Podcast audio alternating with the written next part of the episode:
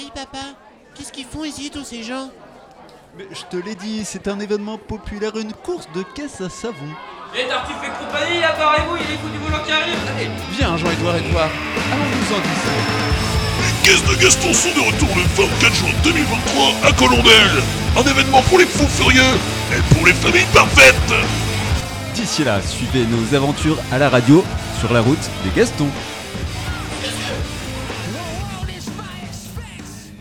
J'ai cherché quelque chose d'intelligent à dire sur euh, l'innovation, qui est le thème de cette émission dans mon introduction, et du coup, euh, je préfère citer un de mes philosophes préférés, Bernard Stiegler, et sa pensée très articulée sur la technologie. L'accélération exponentielle du changement technologique tend à fragiliser la société qui n'a plus le temps de faire de cette innovation un apprentissage social, c'est-à-dire un nouveau savoir-vivre. C'est tiré d'une interview pour Télérama en 2009, si vous voulez lire ça tranquillement. Pour ce qui nous concerne, la technologie, l'innovation et son utilité sociale seront au cœur de nos discussions pour l'heure à venir. Avec à mes côtés les deux inventrices de cette émission qui font la révolution et prennent les commandes cette semaine. Mathilde, beaucoup, et Laetitia, un peu. Un peu moins, voilà. Euh, que diable les Gastons sont allés faire sur ce sujet de l'innovation? Bah, moi, je, finance l'innovation dans mon boulot et euh, j'ai une conscience écologique et j'ai pas mal d'amis un petit peu fermés d'esprit qui m'ont dit euh, Ouais, tu peux pas euh, travailler pour la Startup Nation et en même temps être écolo, c'est pas compatible. Et j'ai voulu prouver que si, ça l'était. Gros enjeu pour toi donc euh, sur cette émission. Et donc euh, Laetitia, t'as un peu aidé Mathilde sur ces questions et tu vas aussi nous faire ton traditionnel instant psycho. Exactement, et cette fois j'ai un jingle, donc je suis très fière de vous le présenter. Et voilà, on découvrira ça dans quelques minutes. Mathilde testera aussi en fin d'émission nos connaissances sur les inventions. Également avec nous Thomas et son succulent tomato ketchup, aujourd'hui plutôt acide sur l'innovation technologique. Plutôt acide, plutôt acide. J'ai rien voilà. à dire de plus. Beau teasing. Nos deux invités sont là déjà avec nous en plateau. On salue Simon Lepage et Jeff Lubrano. Je sais pas si on dit Jeff ou Jeff. Non, tu dis comme tu veux. Je dis comme je veux. En tout cas, euh, vous êtes deux inventeurs normands. Euh, voilà, on va mettre ça sous ce chapeau, on précisera tout à l'heure, qui nous parleront de leurs inventions, de leur vision de l'innovation tout à l'heure. Bonjour à tous les deux et merci d'être là. Bonjour à vous, merci de nous avoir invités. merci pour l'invite. Au programme aussi le blind test de Julien et Antoine, l'arrivée d'un nouveau chroniqueur et les plus folles idées d'invention des Gastons. Sur la route des Gastons, c'est parti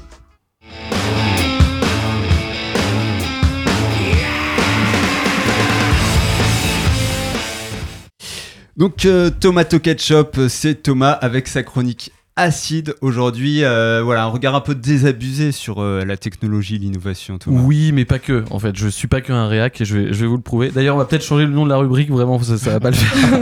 J'a- J'attends tes propositions. Ouais, je, je vais y travailler. Alors, ce mois-ci, on parle d'innovation et je vais vous avouer qu'en cherchant un axe à développer sur ce sujet, je suis retombé dans mes travers de saloperies de gauchos écolo, donneurs de leçons qui vous et me donnent des gaz. Ouais, je vais faire le vieux réac, attention. Alors, quand on me parle d'innovation, ben, ça me fait peur. Parfois, ça me donne même envie de vomir. J'ai le sentiment que les innovations, elles sont au service de la consommation. Alors, j'ai rien contre les gens qui ont un iPhone 15, bande de cons, mais franchement, est-ce que c'est vraiment un progrès qui répond à un besoin actuel aujourd'hui d'avoir 4, 5 objectifs sur son portable? Est-ce que ça sert à quelque chose de développer de la vidéo qui va au-delà des 4K et dont on ne distingue même pas la différence à l'œil nu mais fuck, fuck, fuck, fuck, fuck, vous voulez euh, vous saouler, vous me dégoûtez avec vos trottinettes électriques, vos AirPods, c'est ça le monde de demain Donc on continue à consommer comme des gorées dès qu'il y a de la nouveauté. Et pour se déculpabiliser, on publie sur ses réseaux sociaux un petit hashtag pauvre petit koala dans la forêt qui brûle, emoji bonhomme qui chiale, mais en fait qui chiale pas parce que c'est toi humain qui est derrière cet écran et qu'on a rien à foutre. Bon bref, je vais peut-être un peu me calmer et voir le positif parce que comme le dit mon grand-père, c'est la hesse cousin, mais faut pas voir le mal partout. Alors ok ok. Il innove ton grand-père. Ah ouais ouais il est il est dans l'actu. Alors papy il a raison euh, parce qu'il y a toujours la, la lumière au bout du tunnel évidemment. L'innova- L'innovation frugale. Alors est-ce que vous savez ce que c'est? Non, mais tu vas nous le dire. Ah cool, j'attendais à ce que vous me dites non parce que justement j'avais écrit bande de nulos, vous savez jamais rien. Alors en réalité cette philosophie de conception elle est de nos aînés. Donc autrefois les moyens étant limités, la, la débrouillardise, le système D et le bon sens paysan guidaient les réflexions et la résolution des problèmes. Et justement l'innovation euh, frugale c'est une philosophie de conception qui suggère de faire mieux avec moins. Donc moins mais mieux. Elle privilégie la valeur pour l'utilisateur plutôt que la sophistication technologique. Alors l'objectif c'est donc de faire avec le moyen du bord, donc d'avoir en quelque sorte une approche qui favorise la simplicité et l'essentiel au superflu. Alors c'est une approche qui contraint l'innovateur à utiliser des moyens de production simples, peu coûter peu coûteux et surtout disponibles. Donc ça c'est très important, c'est un sujet très actuel. C'est aussi de focaliser la valeur du produit sur les besoins réels de l'utilisateur, devenir plus ingénieux et surtout réaliser un produit durable. Alors je vais aller un peu plus loin dans mon explication parce qu'il faut vous donner des exemples vu que vous êtes des débiles. Oui, vous êtes des débiles, merci Laetitia. Alors, euh, on a plusieurs types d'innovation frugale. On a l'innovation système D, donc comme son nom l'indique. Alors, euh, j'ai un exemple pour vous. Euh, typiquement, il y a deux Sud-Africains qui ont inventé le concept Hippo Roller Water. Donc, c'est une solution pour faciliter le transport de l'eau en zone rurale. En fait, tout bêtement, c'est une, citerne, une citerne de 90 litres qui, rou- qui, qui roule. Et donc, ça illustre bien la philosophie de l'innovation, puisque c'est tout simple et ça permet justement de simplifier la vie des, des personnes dans les pays sous-développés. On a euh, également l'innovation de détournement.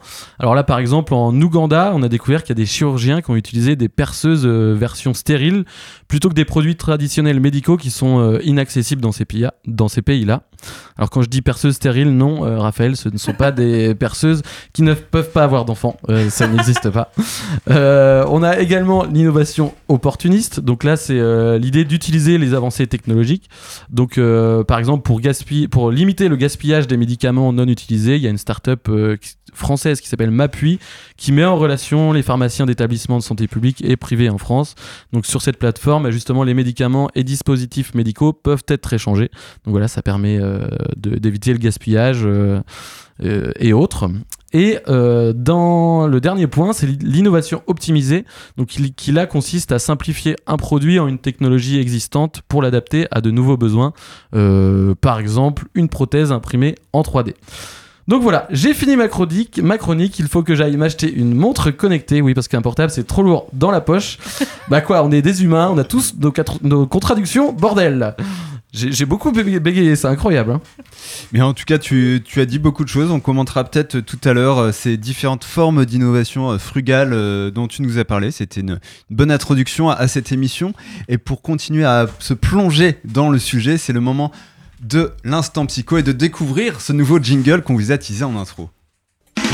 Et là, à quoi je pense À quoi je pense Les psys, c'est pour les fous, pour les fous. Et toi, Kepsi, t'en penses quoi T'en penses quoi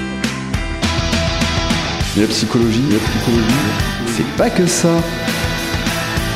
C'est l'instant psycho. C'est l'instant psycho. Et pas de comptoir. Petite fierté, vraiment, grande fierté même. Euh, eh bien, j'y vais. En bonne psychologue que je suis, je me suis demandé pourquoi. Pourquoi est-ce que nous, les humains, on a toujours envie de plus, de plus performant, de plus technologique et de plus aussi en quantité? Euh, pourquoi est-ce qu'on a besoin de la dernière fringue à la mode Notamment, je repense aux années collège et lycée. Hein, je sais pas, on est tous passés par là. Le sac Longchamp, bah peut-être pas tout le monde, mais Perso, j'étais pas du tout à la mode. moi non plus, moi non plus, clairement pas. Euh, le dernier téléphone le plus performant, l'iPhone 15, je viens d'apprendre qu'il est sorti. Je sais même pas s'il existe. D'accord, hein, je euh, pense Non, pas. on est- on n'est pas au 25. Ah, 25 Euh, Ou alors la Rolex, enfin, ces fameux symboles de la réussite, eh bien, à cause de la société. Oui, Thomas, moi aussi, je peux m'indigner dans mes chroniques. Euh, voilà, à cause de la société, mais surtout à cause de comment on comprend et on instrumentalise des phénomènes qui régissent le comportement humain. Euh, oui, là, c'est vraiment le côté réac de ma chronique et je vais m'arrêter là. Euh, parce que, euh, en gros, le marketing et la vente viennent réutiliser des phénomènes humains pour les comprendre et ensuite pas créer le besoin, mais en fait identifier où il est et s'immiscer là-dedans. Bon, euh, nous les humains, on a tendance à plus facilement voir quand il nous manque quelque chose que quand on a un besoin qui est rempli. On est d'accord. Eh bien là, on va aller plus en détail euh, dans mais de quoi avons-nous besoin? Mais ne vous inquiétez pas, je ne vais pas faire euh, l'apologie du minimalisme, loin de là. Eh bien la réponse c'est Maslow. Maslow, hein, pas ch- marshmallow, chamallow. La hein. pyramide, la La- pyramide. Non. Oui. Ok, voilà, bah, ma Ah chronique bah oui, est finie. Il y a déjà hein.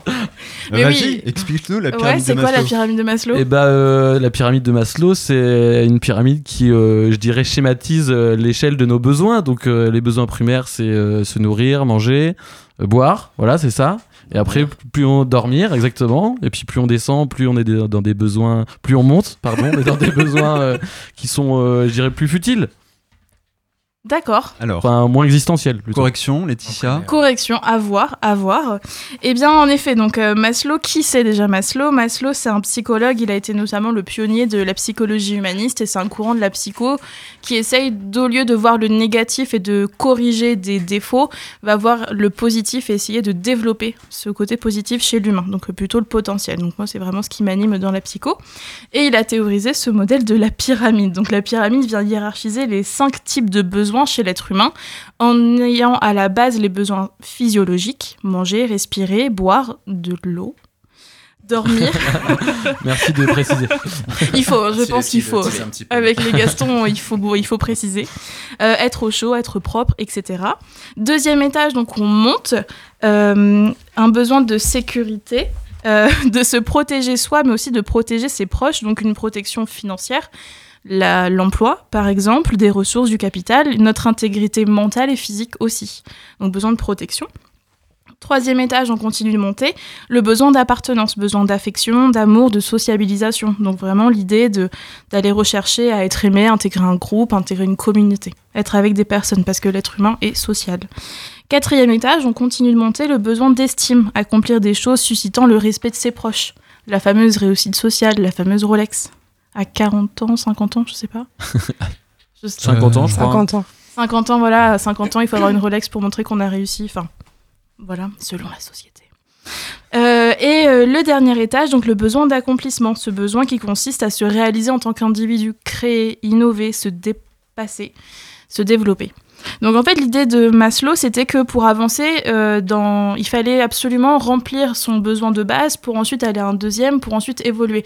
Il fallait absolument avoir de quoi se nourrir, par exemple, euh, dormir, être en sécurité, avant d'aller plus loin sur de la possession d'objets.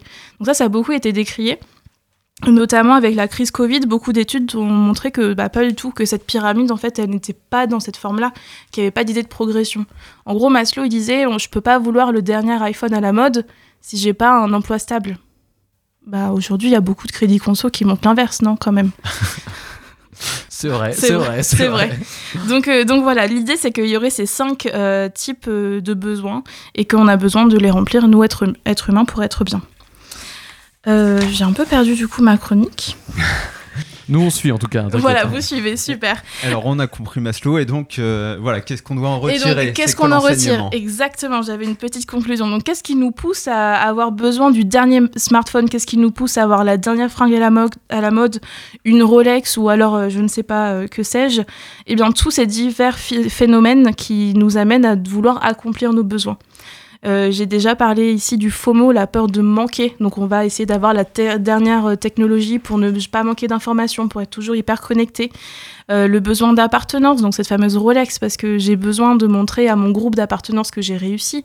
Le besoin d'estime, tous ces besoins-là. Donc, on va pas remplir forcément les mêmes en fonction de qui on est, mais on va chercher à les remplir. On va médiatiser un objet pour remplir nos besoins. Et c'est instrumentalisé par la société. Et bien amplifié par la publicité. Exactement, Par je parlais de marketing, Quelques, quelques euh, bien sciences sûr. publicitaires qui Mm. vont aller chercher euh, les failles, notamment de faire travailler ton striatum et t'amener dans une logique de développement de plaisir qui t'amène donc souvent à consommer, donc à dépenser de l'argent. Exactement. Jeff Lubrano, un de nos invités qui va parler dans quelques instants, puisqu'on va passer à, l'interview. Ils vont nous expliquer, euh, nos deux inventeurs, si euh, on est plutôt euh, dans, le besoin primaire ou dans le besoin superflu dans ce qu'ils ont invité, inventé. Pardon. Et ce sera avec toi dans quelques secondes, Mathilde, après ce jingle. Chères sœurs et frères, bienvenue dans ce lieu sacré pour accueillir l'invité du jour.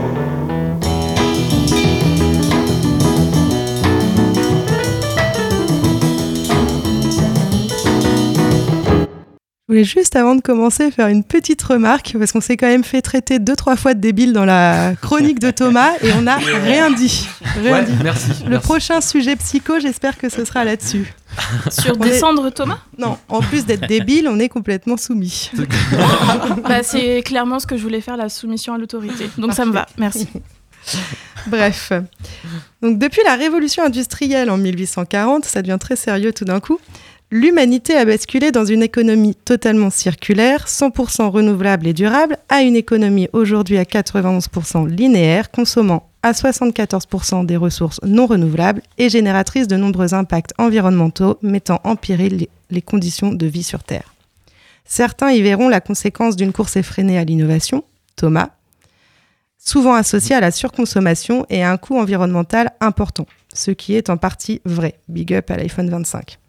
Mais doit-on réellement dissocier innovation technologique et transition écologique? L'évolution technologique nous a tout de même apporté sécurité, santé, espérance de vie, réduction de la pénibilité, accès aux sources d'énergie et j'en passe. L'histoire nous enseigne que les sociétés n'évoluent pas en déconstruisant, mais en innovant par l'essor des connaissances. Car en réalité, l'innovation technologique à elle seule n'est pas responsable de ce constat. C'est notre manière de la concevoir et de l'utiliser qui pose question. Il est encore possible de changer notre mode de vie et d'intégrer les impacts environnementaux et sociaux dans nos schémas de consommation. Il ne tient qu'à nous de faire évoluer les technologies existantes et d'en développer de nouvelles pour répondre à nos préoccupations actuelles, climat, etc. Startup Nation peut-être, Startup Impact surtout. Nos deux invités l'ont compris aujourd'hui et proposent chacun des produits et des services vertueux à impact positif. Bonjour Jeff et Simon. Bonjour. Hello. Est-ce que vous pourriez présenter tout d'abord vos entreprises? Je te laisse commencer Simon. Et alors euh, déjà pour commencer, euh, je voudrais remettre à César ce qui revient à César, puisque je ne suis pas l'inventeur, mais c'est mon père qui, après euh, 12 années de recherche, euh, a mis au point sa biotechnologie sur l'eau. Alors c'est quoi cette technologie? C'est une machine qui se branche sur l'arrivée d'eau générale, que ce soit dans la maison, dans une entreprise, après un forage d'un agriculteur, et qui vient euh, interagir pardon, et euh, interférer avec l'agencement moléculaire de l'eau pour en fait lui redonner tout un tas de qualités comme elle avait dans son milieu naturel il y a encore, on dit, 150, 200 ans avant euh, l'arrivée euh, de la révolution industrielle et des technologies modernes qui utilisent beaucoup d'électricité et qui viennent euh, envoyer des petites charges électromagnétiques dans l'eau, dans les nappes souterraines, qui font qu'en fait l'eau a perdu son activité interne au niveau des molécules, sans trop rentrer en technique. Aujourd'hui, on parle d'une eau morte en fait. Voilà, ces microcharges viennent bloquer quelque part euh, l'organisation moléculaire de l'eau. Et cette eau-là euh, a perdu euh, l'ensemble de ses propriétés bénéfiques qu'elle avait pour le vivant, les animaux, l'eau de boisson, mais également pour, pour le nettoyage, pour l'arrosage des plantes. Et nous, c'est ce qu'on a essayé de, de faire, que mon père a fait d'ailleurs, puisque ça fait 11 ans et ça fonctionne même plutôt très très bien. C'est de créer cette machine qui va traiter naturellement l'eau sans additifs chimiques, sans alimentation électrique, pour enlever ces microcharges dans l'eau. Donc voilà, l'eau retrouve toutes ses propriétés et trouve ses, bah, applications dans presque dans tous les domaines où il y a de l'eau. C'est ça qui est hyper passionnant en fait dans notre travail au quotidien. C'est qu'aujourd'hui, euh, c'est presque sans limite. Là où il y a de l'eau dans le process, on a une action. Le vivant, l'eau de boisson des animaux, l'arrosage des cultures, le nettoyage industriel beaucoup moins énergivore, à l'heure où euh, la flambée euh, des énergies, du gaz et de l'électricité avec la guerre en Ukraine euh, est assez extrême. euh, Voilà, c'est ça notre eau, c'est la rétablir comme dans son milieu naturel.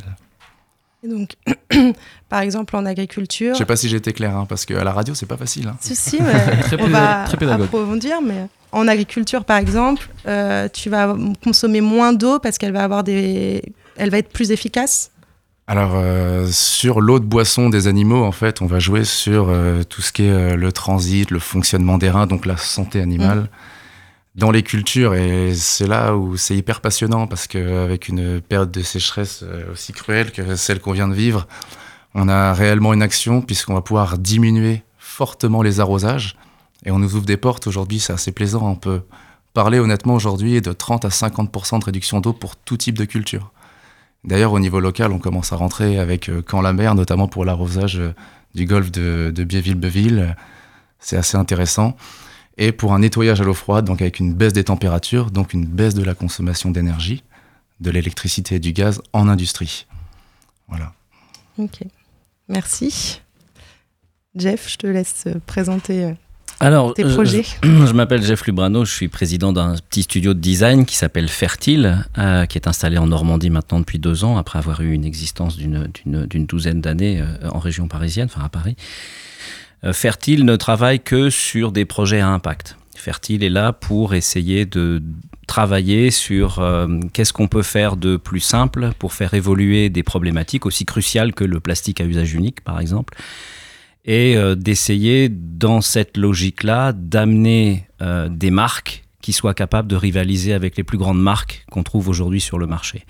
Euh, j'ai été directeur de la com de Skyrock, de, Veolia en Suisse, etc. J'ai- travaillé sur des problématiques qui étaient beaucoup plus, je dirais, immenses dans leur portée que simplement les pailles en paille sur lesquelles je, je travaille. Mais je travaille mes pailles en paille parce qu'elles le méritent avec le même sérieux et la même mécanique. Et la réalité du designer, c'est de trouver une problématique et d'essayer d'y apporter euh, des solutions. Et cette logique-là, ce qu'on appelle pompeusement euh, design thinking, quand on essaye de, de, de charger en, en honoraire, euh, quand on est consultant, mais c'est une logique de designer qui vient apporter des solutions. Est-ce que ça s'appelle de l'innovation? Je ne suis pas convaincu.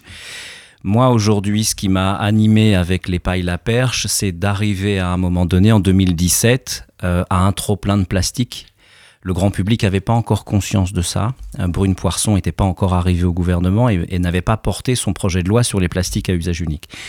Moi, je suis surfeur depuis maintenant 35 ans. J'ai surfé des vagues magnifiques euh, il y a 30 ans. Je les ai surfées il y a 5 ans et elles étaient pleines de plastique. Donc, cette conscience-là environnementale a fait que je me suis penché sur cette problématique-là en disant est-ce qu'on peut trouver des solutions simples?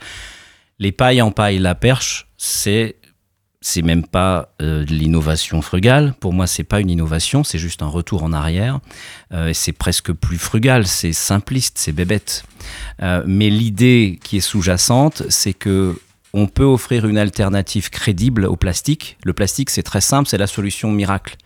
Ça coûte rien, mais par contre, ça a un coût environnemental phénoménal, puisque je rappelle que chaque molécule de plastique qui a été produite sur la Terre depuis les années 50 est toujours présente à la surface de la planète. Et je rappelle aussi que chacun d'entre nous consomme, euh, bon gré mal gré, 5 grammes de plastique par semaine, euh, justement parce qu'on mange du poisson qui a mangé du plastique, parce qu'on retrouve de l'eau euh, contaminée au plastique, etc., etc. Donc la logique qui, a été la mienne a été de se dire comment est-ce qu'on peut proposer une alternative qui soit crédible mais qui soit positive. On parlait même pas encore d'impact positif en 2017 quand je me suis dit je vais, je vais travailler sur cette, sur cette problématique-là. Euh, L'impact positif est arrivé après. Euh, donc j'ai essayé de travailler sur euh, une logique qui soit propre, qui soit clean. Donc travailler non pas un produit mais un coproduit agricole. Donc on fait pousser du seigle, ça fait des, tiges avec des graines. On récupère les graines, on en fait de la farine et on travaille à récupérer les tiges dans leur intégrité pour faire des pailles. La logique euh, de, ce travail-là, elle a été de se dire on ne fait rien de dispendieux et on fait vraiment de l'économie circulaire. On a, avec la perche, trois boucles d'économie circulaire. On a le record absolu hein, dans notre process. Déjà, c'est un coproduit agricole qu'on arrive à valoriser. Ensuite, on en fait, on en fait des pailles. On en fait un biomatériau qui s'appelle PyPack avec toutes les chutes de production. Et de ce biomatériau, on crée des boutons de mercerie pour toutes les collections de fringues qu'on voit fleurir ici et là, et notamment en Normandie, avec des fibres naturelles.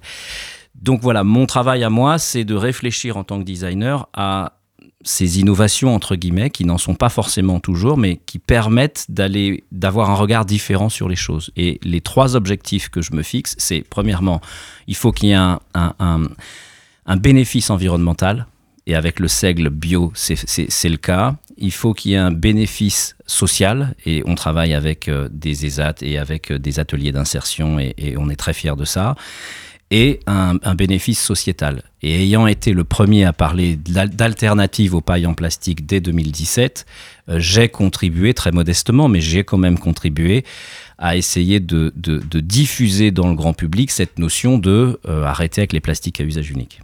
Voilà, je suis désolé, je suis un peu long, mais Pas du tout. Est-ce qu'on passe au blind test maintenant ou On peut peut-être euh, poser euh, une ou deux questions à nos invités encore et laisser euh, Julien et Antoine s'installer tranquillement pour se mettre en condition.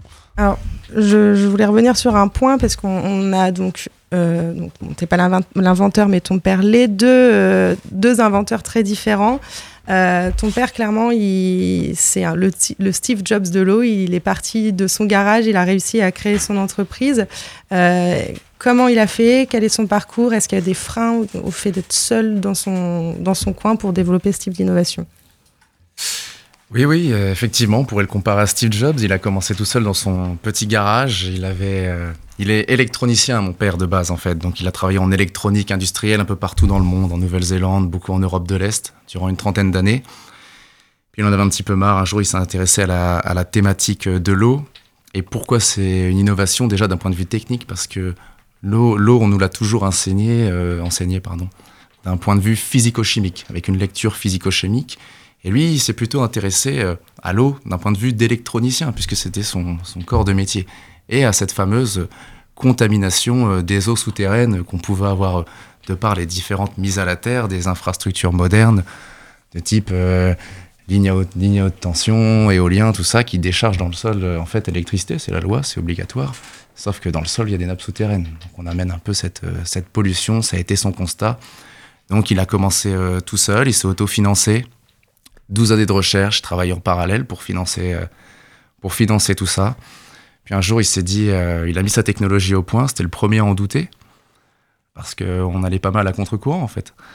Et il s'est dit, tiens, je vais, je vais faire le, salon du space à Rennes, qui est un des plus gros salons euh, mondiaux de l'élevage et de la génétique animale. Et il s'est dit, on va voir comment ça part, quoi. Les Bretons sont des gens. Bon, il y a la petite guéguerre breton-normand, ok, mais nous, on les aime bien parce qu'ils nous ont pas mal aidés. Et euh, au salon du space à Rennes, en fait, euh, ça a tout de suite démarré. C'était des gens euh, très, très ouverts. Ils se sont dit, ok, on y va, on tente, on tente le coup, on prend le risque parce qu'on ne connaît pas votre technologie, mais on prend le risque. Et mon père s'était dit, l'élevage, il n'y a pas d'effet placebo. Si ça répond en élevage sur l'eau de boisson, ça va répondre partout. Donc on est parti en élevage, ça a très vite répondu dans la Bretagne. Les agriculteurs sont des gens qui, à côté, forcément, ont des cultures pour donner à manger au bétail. Donc on- ils se sont dit, pourquoi pas arroser les cultures, on va voir ce que donne l'eau. Puis de fil en aiguille, les cultures, les mairies, euh, les collectivités, euh, l'industrie aujourd'hui.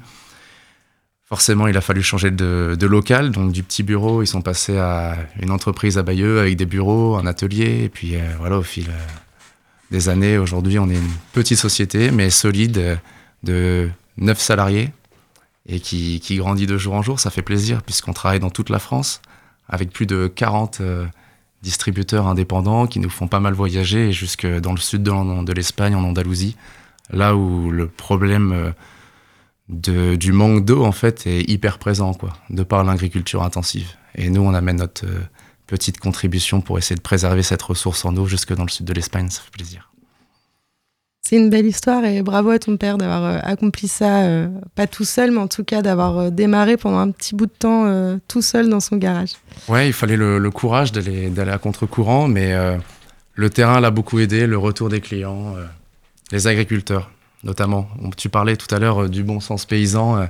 eh ben, le bon sens paysan nous a pas mal aidé euh, de par l'observation des bienfaits que pouvait apporter euh, notre eau sur le vivant en général. Merci à eux.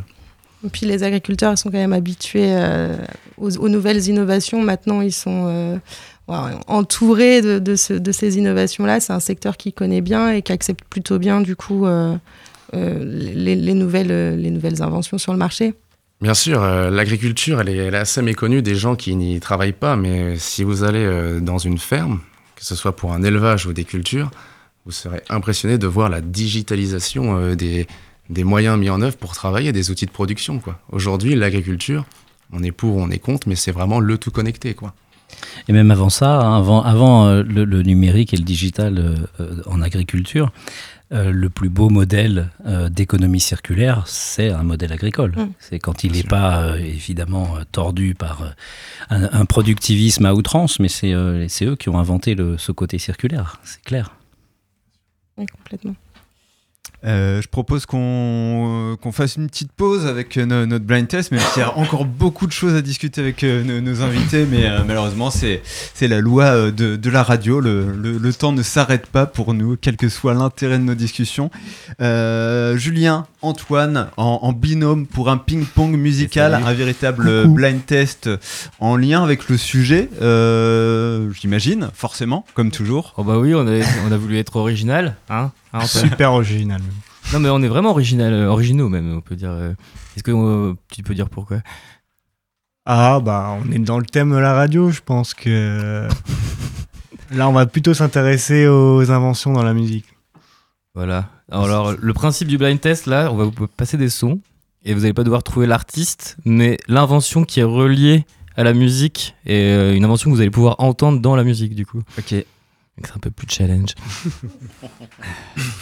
Voilà. Compliqué. Pression.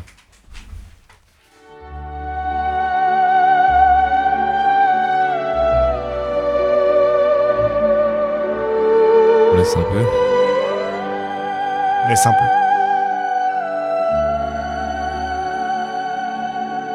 Indice ou pas? Vas-y. Ah, C'est un pas- instrument. C'est pas une voix. Térémine Ouais, bien joué Thomas. La quoi? Le térémine. Le térémine. Térémine. Est-ce qu'on peut avoir une petite explication? Alors le térémine, c'est un instrument qui a été inventé par euh, un russe, euh, Lev Sergevitch Termen, en 1920. On m'entend mal.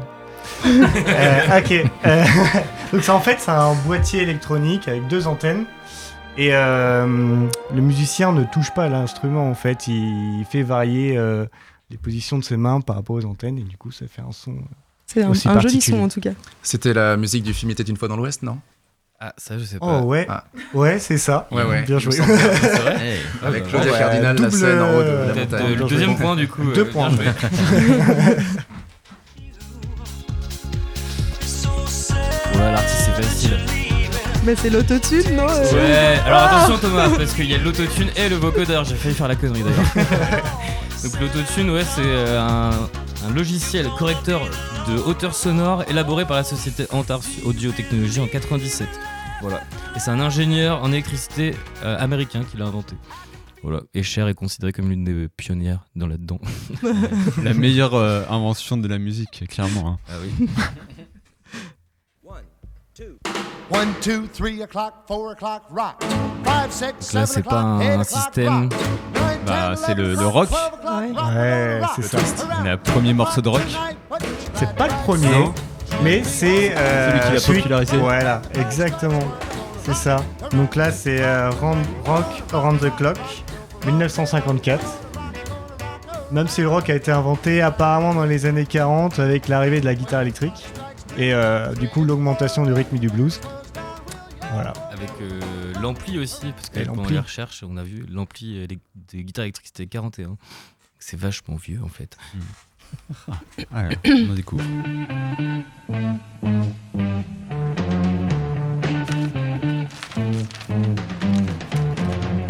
Là, on est sur un accessoire.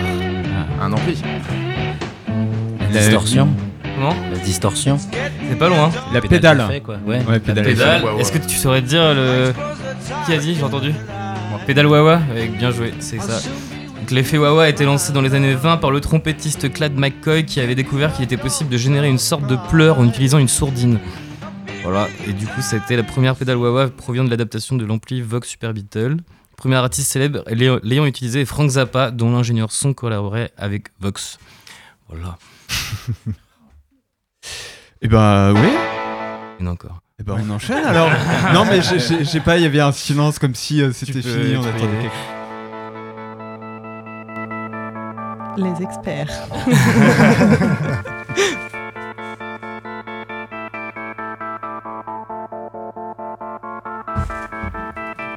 C'est pas la platine, ça? Non. Pas la platine. Mais là, on l'entend bien, l'invention. Euh, le délai. Non, c'est pas un effet, c'est Ah. plus. euh, Un instrument. Ouais. Un synthétiseur. Ouais. Ah ouais, purée, depuis tout à l'heure, j'ai le synthé en tête et je me dis ça peut pas être ça. C'est quand même Ça. ouf de se dire que C'est trop facile. C'est le premier morceau où on l'entend un synthétiseur en tant que tel en fait. Ah C'est ouais un- ouais, voilà. Donc c'est vraiment euh, le, récent, le en groupe qui a inventé euh, ouais, ça, euh, l'intérêt du synthétiseur en fait euh, en tant qu'instrument popularisé, Qui en l'a fait. popularisé, ouais, c'est ça. So sad. You never heard about this before. James Brown, A1 B Le sample. boy. No Ah, c'est pas loin. Bah, c'est un peu le Check même out, style en it fait. out. Le sample Grand qui a emmené. Grand Wizard. On entend un gars derrière, qu'est-ce qu'il est en train de faire Le rap. Check it out. Ouais, c'est le rap. C'est un des premiers morceaux de rap qui existe. Avec euh, du coup le mec qui qu'on entend rapper, c'est Urk. Et en fait, c'est un DJ qui faisait, qui passait de la house. Et en fait, il s'est dit, vas-y, mais attends, euh, moi j'adore les breaks qu'il y a dans les, dans les musiques de house. Et il s'est dit, vas-y, je vais boucler ces breaks là. Et en fait, euh, pendant tout le morceau là, il break euh, tout le temps en fait. Et puis il essaie de, de dire des trucs. Et c'est un des pr- une des prémices du rap du coup dans les années 70. 70, c'est si vieux que ça Ouais, c'est- ça m'a carrément choqué aussi. Pas le, c'est pas le synthé laser déjà, ça Ah, C'est plus un, laser. un- un genre. Mais oui, on est dans le style. Hein. Mais Bon. et de l'idée.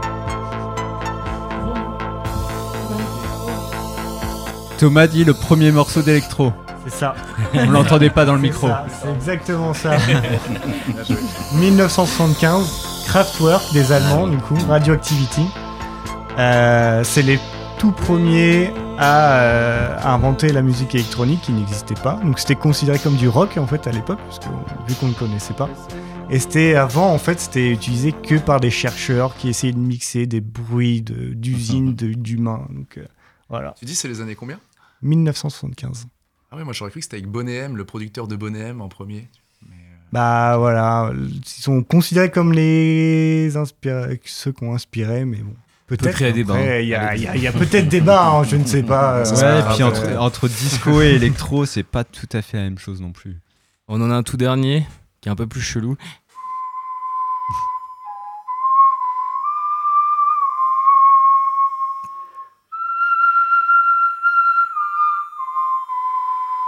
Que vous imaginez un Gandalf dans une grotte en train de jouer ça? Un peu chelou, hein? Du hautbois? Et bah, quand on parle d'invention, là on est, La flûte de pan. on est aux prémices. Les sifflements. Bah, c'est le premier instrument de musique La voix de l'humanité. La voix Non, c'est une flûte. Une flûte de C'est pan, une un truc flûte. C'est Ah, c'est c'est une, une flûte. flûte ouais. Vraiment une flûte, ouais. C'est une flûte qui est creusée dans les os, en fait. Et le plus vieux, c'est le plus vieux instrument de musique connu qui date de moins 35 000 ans avant Jésus- Jésus-Christ. Et l'enregistrement, il est de. c'est bien conservé quand même. C'est bien. C'est vrai qu'on s'est pas posé la question comment il a enregistré là. C'est vraiment un Gandalf qui joue dans une grotte et le mec est hyper à chelou. Sur YouTube, si vous voulez retrouver, c'est Néandertal Bonne Flûte Musique. Ah, je vais me l'écouter en boucle. hein. Ça, ça va intégrer ma playlist là. Oui, je, voulais. vous avez été bon. hein. Mm. Bah oui, collectivement, l'intelligence collective était au rendez-vous. Et je voulais laisser euh, quelques minutes euh, écouter le dernier morceau, mais bon, je me suis dit euh, peut-être pour, les oreilles de nos auditeurs, on va les laisser tranquilles et puis garder un peu de temps avec nos invités aussi. On a encore quelques minutes à leur consacrer pour leur poser des questions. On avait beaucoup de questions, va falloir choisir et peut-être avoir des réponses synthétiques, mais on va essayer de faire au mieux. Et euh, bah, Mathilde, je te laisse reprendre la main. Ouais, je vais. Bah, on était, on parlait d'innovation dans, dans le garage. Euh, Jeff, c'était pas vraiment le même parcours. Pour le coup, tu as été accompagné par Normandie Incubation, le village Baïséa, la Théomo. Tu es vraiment dans un écosystème euh, hyper euh, euh, en faveur de l'innovation. euh, Oui, c'est-à-dire que quand tu lèves la main en, en 2017-18, quand j'avais un vrai produit, euh, et que tu dis que tu fais des pailles en paille, il y a quelques sourcils qui se froncent et il y a quelque chose derrière. Donc euh, j'étais au départ euh, euh, contacté par euh, Station F et tout l'écosystème parisien, mais ma volonté était de venir ici en Normandie puisque le produit était euh, poussé euh, dans le Perche, donc à, à côté de Mortagne au Perche. Et l'idée c'était plutôt de favoriser euh, une innovation locale avec une logique locale et de pas repartir euh, sur Paris. Enfin, je trouvais ça complètement stupide. Euh, et donc euh, effectivement, bah, j'ai euh, travaillé avec avec Normandie Incubation. Alors, il y a ce débat sur le fait de est-ce qu'on est une start-up ou pas. Euh, euh, on est une entreprise qui a démarré, qui a redémarré avec la perche. C'était, euh, une logique un peu différente, mais moi, je me considère pas comme une start-up au sens où on l'entend aujourd'hui, donc une société qui va partir avec quelques bouts de ficelle et puis qui ensuite va lever des, capitaux, etc. Il n'y a pas besoin de capitaux pour faire ce que je fais, en tout cas en tant que, que studio de design et encore moins avec la perche. En revanche, il y y il y a une logique d'accompagnement ici en Normandie qui est exceptionnelle. Euh, Laurent Protin est, venu me voir justement avec la perche pour que je, sois incubé chez Normandie Incubation et c'était ça, a été vraiment euh, euh, une aide précieuse parce que il a fallu à un moment donné dimensionner un produit qui est un peu agricole. Euh, un peu funky parce que c'est rigolo les pailles quand même, euh, mais à un moment donné qu'il était moins. C'est-à-dire que quand j'ai eu mes, ma première moisson euh, en quantité, c'était fin 2019. Et fin 2019, quand on lance le produit, on passe partout à la télé, tout le monde parle de nous, on est content, on s'est formaté pour travailler une cible qui est les CHR, donc les cafés, hôtels, restaurants, euh, qui est très en demande. Et sauf que au premier trimestre 2020, comme tout le monde, euh, ben, on a subi la crise du Covid et mes premiers clients étaient tous fermés administrativement. Donc les cafés étaient, étaient, étaient fermés. Donc euh, il a fallu faire un pivot. Et justement, l'accompagnement de Normandie Incubation est excellent à ce moment-là. Et, on a pu travailler ensemble et, faire des choses extraordinaires. Aujourd'hui, on travaille pour mes autres projets, mais aussi pour, le, par exemple, le jean en chanvre et la marque Drex qu'on est, qu'on est en train de créer, qui est une marque territoriale, fait avec du chanvre de Normandie, euh, avec les agriculteurs de la plaine de Caen, euh, ou que ce soit pour euh, le prochain projet sur lequel on, est en train de, commencer à travailler, c'est-à-dire faire de l'algoculture d'innovation dans le Cotentin et travailler des biomatériaux, notamment avec les algues qu'on peut trouver sur les plages et, aider au ramassage et à la collecte d'algues d'échouage pour créer un biomatériau. On est dans cette logique-là au- aussi, et là on est accompagné par le village Baïséa au Moho, et là aussi euh, c'est euh, une structure qui est capable de bah, de- d'accélérer un petit peu, en tout cas la, la dimension qu'on peut avoir nous. On est, on est petit, hein, donc euh, ce qu'on est capable de faire à 3-4, euh, c'est bien. Ce qu'on est capable de faire quand on est accompagné correctement, c'est euh, c'est mille fois plus. quoi. Et tu accompagnes toi-même maintenant des projets, des Oui. entreprises euh, Oui, c'est-à-dire qu'on s'est rendu compte qu'il y avait pas mal de, de- de- de projets euh, agricoles, ou en tout cas ruraux, euh, dans le Perche notamment, euh, où il y a une nouvelle génération qui a envie euh, de- de- de- d'entreprendre, mais qui se heurte au fait qu'il n'y a pas de structure. C'est-à-dire que Normandie Incubation, c'est Caen et Rouen, il n'y a, a rien dans le Perche. Donc, euh, il y a... hum, On, on n'a pas d'incubation réelle, nous on accompagne simplement, on donne des conseils et on le fait en pro bono, c'est-à-dire que je ne fais pas payer mes honoraires euh, et donc je conseille sur la mécanique à mettre en place. Évidemment, je fais au, mieux pour les diriger vers les instances et euh, les organisations comme Normandie Incubation ou comme le village Baïséa euh, pour essayer de, leur démontrer qu'il y, a un- soutien possible à avoir, mais je les aide à dimensionner leur offre. Euh, un truc tout couillon, mais on s'est rendu compte par exemple que les sangliers font beaucoup de dégâts dans, euh, dans les champs, dans les cultures. Bon, euh, on s'est aussi rendu compte de manière totalement par hasard que les poils de chiens récupérés dans les centres de toilettage, quand ils sont saupoudrés autour d'un champ, les sangliers n'y vont pas parce qu'ils sentent la présence du chien. Bon, bah, il y a des projets qui se montent et donc on aide justement à dimensionner quel nom on donne au projet, quel logo on lui fait, quel site internet. Comment est-ce qu'on fait pour paraître euh, avec son projet euh, aussi puissant que euh, un projet euh, quelconque? On- souvent, les étudiants travaillent sur des projets qui sont fabuleux, mais ils n'ont pas le savoir-faire pour leur donner la saveur qui va les faire les rendre percutants. Euh, et quand on va chez Normandie Incubation, on, doit faire un pitch, on doit expliquer son projet. Donc il faut les accompagner avant. Et c'est là que nous, on intervient et on a, beaucoup de chance, on rencontre plein de gens talentueux. Euh, cette année, j'ai la chance d'être le parrain de, de euh, qui est une opération importante en tout cas pour la Normandie puis après euh, dans toute la France donc euh, euh, moi je suis très attaché à cette transmission des savoirs très très attaché à dire mais c'est sympa ce que tu fais mais si tu fais comme ça c'est la logique de l'accompagnement d'un designer mais aussi d'un chef d'entreprise et aussi de quelqu'un qui a l'habitude et l'envie d'aller bidouiller pour, alors on dira un mot à la mode, disrupter. C'est un mot dont j'ai horreur parce qu'il est utilisé n'importe comment, alors qu'il a été inventé par Jean-Marie Dru dans les années 90. C'était un concept de créativité publicitaire à l'époque. Mais bref, euh, l'idée c'est vraiment voilà, de faire profiter et de faire profiter gratuitement euh, à la nouvelle génération d'un accompagnement qui peut les aider à aboutir. Je suis un peu long, je suis désolé. Non, non, pas du tout. C'est intéressant parce que c'est vrai que l'écosystème aujourd'hui de l'accompagnement de l'innovation, enfin de l'entrepreneuriat euh, classique, c'est euh, pour le coup vraiment concentré sur des entreprises très tech, très Oui. innovantes et euh, les levées de fonds idem. Mm. Et c'est vrai que ces porteurs de projets nouveaux, en fait, on, on en a de plus en plus, c'est vraiment un entrepreneuriat en plein essor. Ils peuvent, qui font plutôt de la low tech ou en tout cas Oui. des, des projets avec une technologie moindre mais un, très fort impact. Ils, peuvent se sentir un peu perdus et pas forcément suffisamment accompagnés parce qu'on Ouais. n'a pas encore les outils. Donc c'est Et souvent, les projets initiative. vont pas au bout. C'est-à-dire que les, les, les, les, euh, les porteurs de projets s'arrêtent parce qu'ils se disent bon, bah voilà, je fais pas de software as a service, je suis pas dans une logique full digital. Enfin, et quoi, je leur dis, mais je fais des pailles en paille.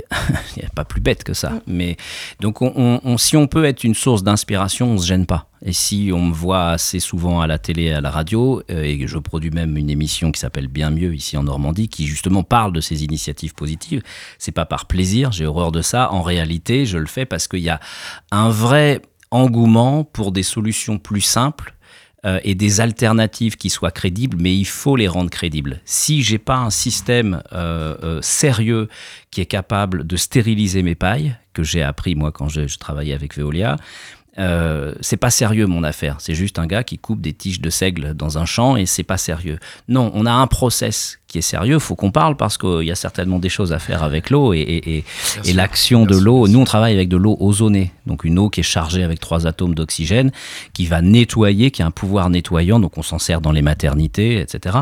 Et nous, on, se- on se sert de ça pour nos, pour nos pailles. Donc ça les stérilise sans avoir besoin de les mettre dans un bain de vapeur qui va les ramollir, etc. Donc on a trouvé. C'est un concept différent. Voilà. C'est un concept différent. Et je me demande si l'eau stérilisée à partir de ton eau serait pas, euh, serait pas un truc encore plus puissant et euh, Si, ça, ça nous arrive de, de nous mettre en complément d'un osmoseur. Après, Mm. on met toujours l'osmoseur en amont, on aime bien retraiter derrière, Mm. redynamiser un petit peu, en fait. Cool. L'eau Bon. derrière, oui. On, on- on sent que la discussion Oui. continuera après l'émission entre nos, nos deux invités. On peut peut-être leur poser une dernière question en forme de conclusion, euh, Ouais, Mathilde. Bah, euh, quel conseil vous donneriez à un, à un porteur de projet qui souhaite se lancer?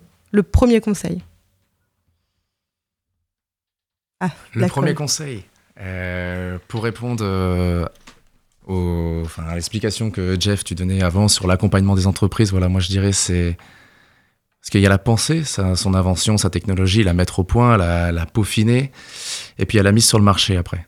Et ça, c'est vraiment deux choses différentes. Et aujourd'hui, quand on va dans un magasin, quand on regarde sur Internet les pubs partout, on pense pas à tout le travail qui a été fait derrière avant d'avoir ce produit fini, ce, ce procédé. Et pour quelqu'un qui serait porteur de projet, je lui dirais, bah, entoure-toi bien. Mm. Entoure-toi bien, prends conseil, fais tes calculs avant, parce qu'il n'y a pas beaucoup d'innovations qui voient le, le jour à la mise sur le marché. Quoi. Moi, le seul conseil qu'il faut donner, euh, en tout cas aux auditeurs, c'est fonce. Et fonce, que concrètement, c'est la force d'une idée.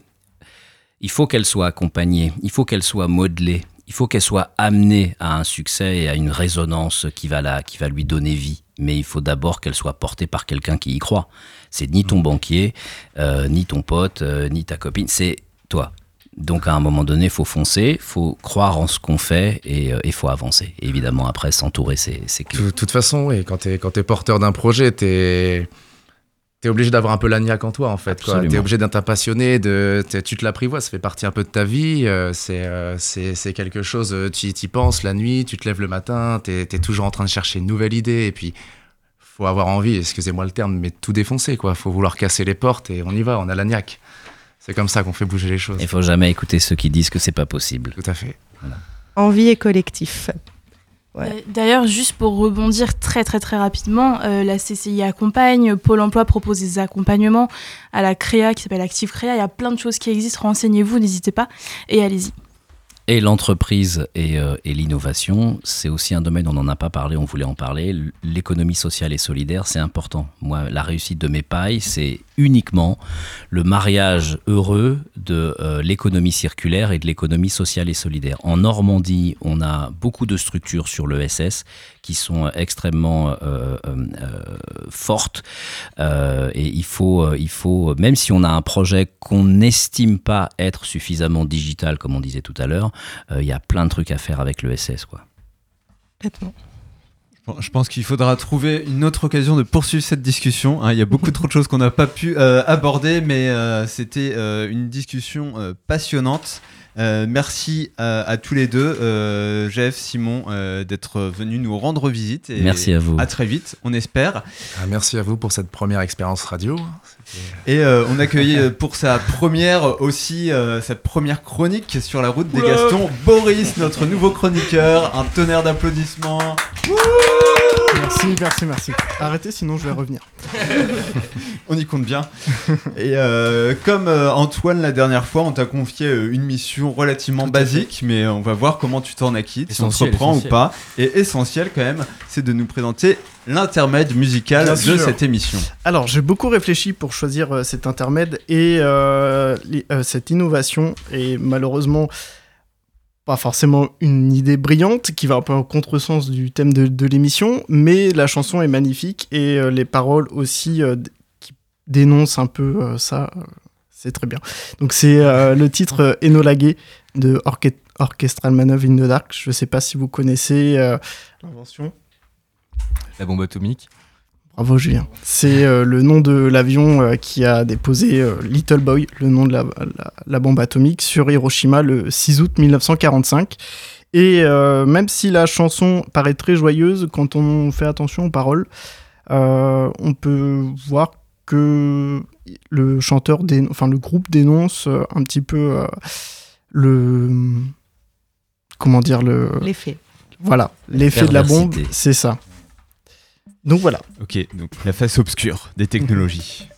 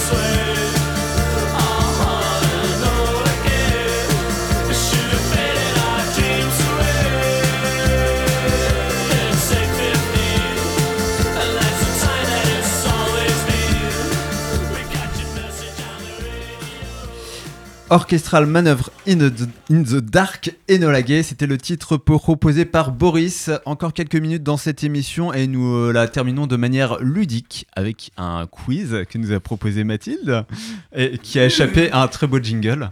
Oui, Euh, ça sera pour la prochaine fois, mais j'assume pas du tout. On m'a enregistré à mon insu. du coup, alors on va commencer ce petit quiz. J'ai répar- réparti, les questions pardon, en plusieurs catégories. Donc on va commencer par d'hier à aujourd'hui, donc des innovations très anciennes à, à plus récentes. Donc la première. Elle est l'une des plus vieilles inventions et elle a révolutionné le monde. Elle a été inventée en 3500 avant Jésus-Christ par les Sumériens. Et elle a permis des progrès. L'écriture? Non, euh, oui, alors l'écriture, c'est les Sumériens aussi, mais c'était en 3000 avant Jésus-Christ. Elle a permis des progrès considérables dans les moyens de transport, La la, mécanique. Yes, la roue. Donc, euh, elle a l'innovation en fait, elle a surtout résidé dans le fait de percer le disque en bois parce qu'ils savaient déjà faire des disques en bois et mettre euh, un axe de rotation entre les deux disques. Euh, et donc, il a fallu attendre qu'ils soient aussi capables de produire des axes de rotation suffisamment solides pour supporter les chariots, etc. Donc, euh, première innovation.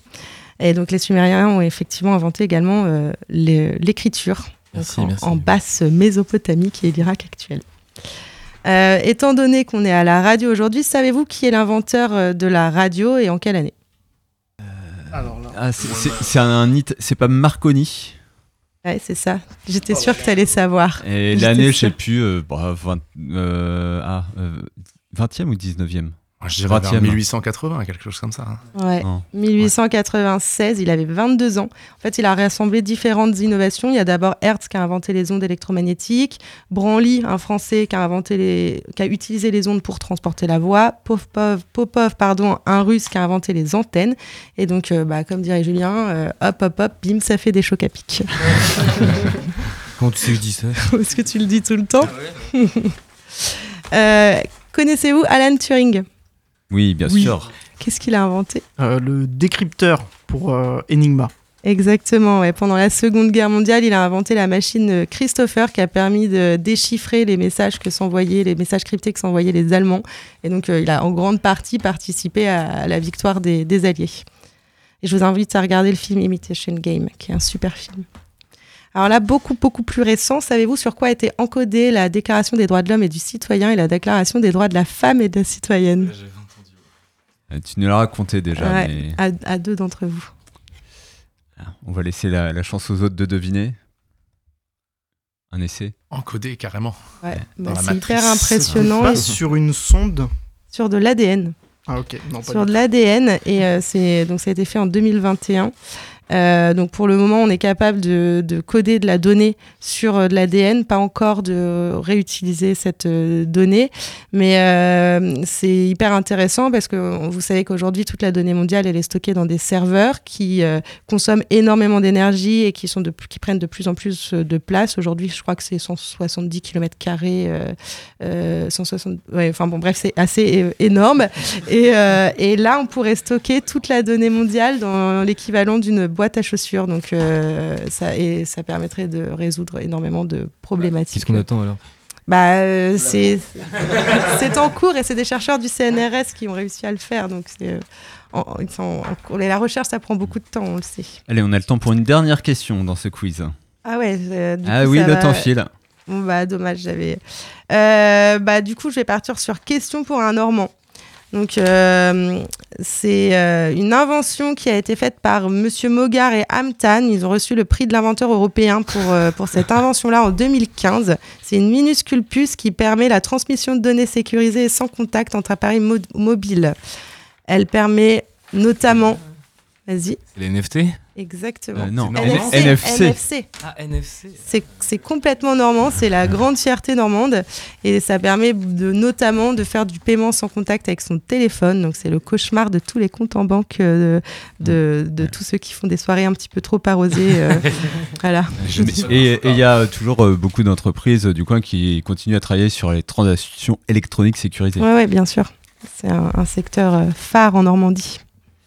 Merci beaucoup Mathilde pour ce quiz, même si on n'a pas pu faire toutes les questions, hein, tu nous les poseras après fois. à l'apéro.